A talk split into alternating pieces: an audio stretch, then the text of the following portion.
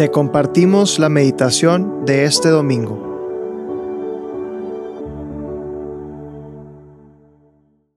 En el nombre del Padre, del Hijo, del Espíritu Santo. Amén. Ven Espíritu Santo, llena los corazones de tus fieles y enciende en ellos el fuego de tu amor. Envía tu Espíritu Creador y renovarás la faz de la tierra. Oremos, oh Dios que has iluminado los corazones de tus hijos con la luz del Espíritu Santo. Haznos dóciles a sus inspiraciones para gustar siempre del bien y gozar de su consuelo. Por Cristo nuestro Señor. Amén. Espíritu Santo, ven a este momento de oración. Ven a mi corazón, ven a mi mente. Ven a hablarme de las cosas importantes de la vida. Ven a decirme que no estoy solo. Ven a decirme quién soy. Revela mi identidad. Hazme ver cuánto valgo a tus ojos y que sobre todo no estoy solo.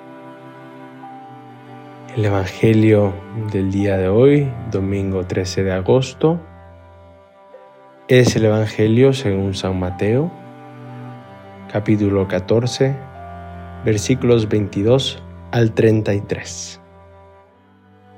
Después de que la gente se hubo saciado, Jesús apremió a sus discípulos a que subieran a la barca y se la adelantaran a la otra orilla, mientras él despedía a la gente. Después de despedir a la gente, subió al monte a solas para orar.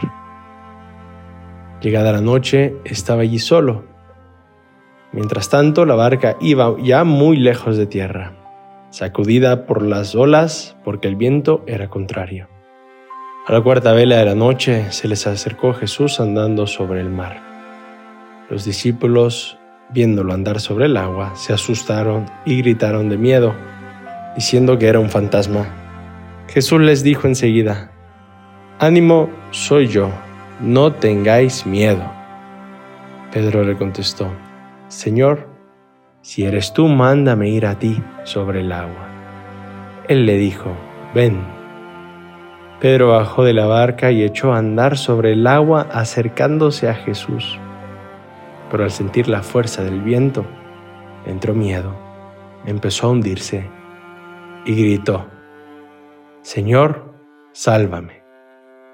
Enseguida Jesús extendió la mano, lo agarró y le dijo, Hombre de poca fe, ¿por qué has dudado? En cuanto subieron a la barca, amainó el viento los de la barca se prostraron ante él diciendo, realmente eres hijo de Dios. Palabra del Señor, gloria a ti Señor Jesús. Creo que esto es uno de los evangelios que más nos gusta meditar, que más nos gusta contemplar, ¿no? imaginarnos en esa, en esa situación, porque así es la vida. La vida de fe es caminar sobre las aguas. La vida de fe es hacer algo extraordinario. Quería ir poco a poco releyendo este, este Evangelio y haciendo algunos pequeños comentarios que te pueden ayudar en tu oración. Lo primero es que Jesús manda a sus discípulos lejos, lejos de Él. Los manda y sabe lo que va a pasar.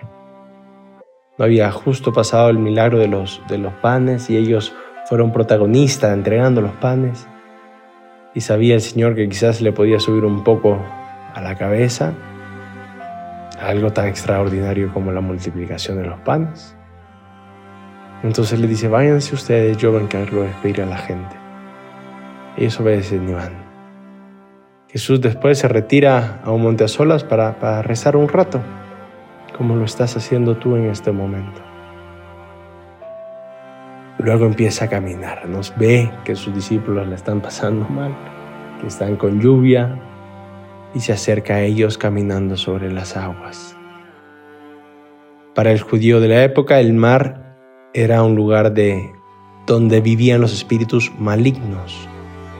Era un lugar de peligro, en un lugar donde mucha gente había muerto. Entonces, cuando ven un espíritu caminar, cuando ven a alguien caminar sobre las aguas, pues piensan, es algo malo. Es un fantasma que nos viene a hacer daño. Por eso les da tanto miedo. Y a quien no le daría miedo, ¿verdad? Jesús les dice, no, enseguida, enseguida les dice. Ellos lo ven, sienten miedo, no se tarda nada, porque Jesús no quiere causar, causarte miedo. Él dice, soy yo, soy yo. El único que camina sobre las aguas en la Biblia es Dios. En los salmos se puede leer eso. Y cuando dice soy yo, quiere decir soy yo, Yahweh, soy yo Dios, soy el que soy, soy Dios, no tengas miedo. Yo lo puedo todo, no tengas miedo, ánimo.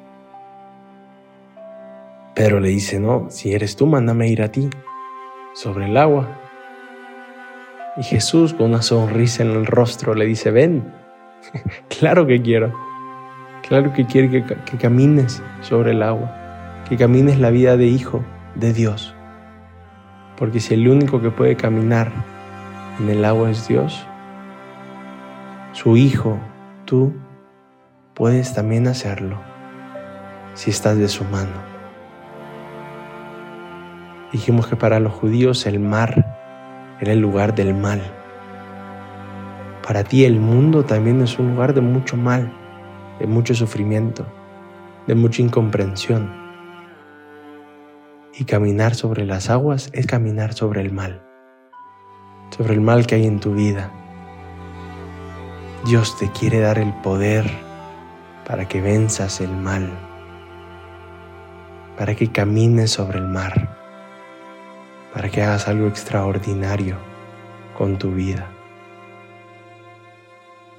A Pedro le empieza a hacerlo, empieza a caminar como hijo, empieza a hacer cosas extraordinarias, pero siente el miedo, siente la fuerza del viento y se hunde.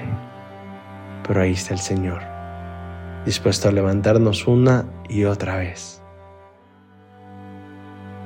Ojalá nosotros tengamos esa experiencia de caminar sobre las aguas como hijos de Dios y la otra experiencia de que cuando nos equivoquemos, cuando nos hundamos, sentir esa mano de Cristo extendida siempre para poder tomarla y poder caminar sobre esas aguas una vez más.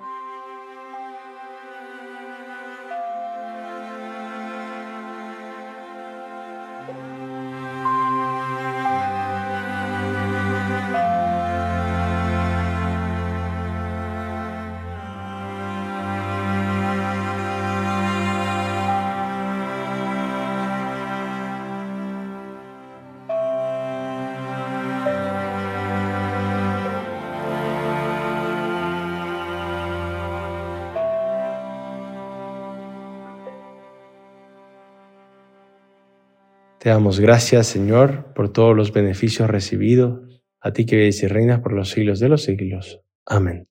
Cristo, Rey nuestro, venga a tu reino. María, Reina de los Apóstoles, enséñanos a orar. En nombre del Padre, del Hijo, del Espíritu Santo. Amén.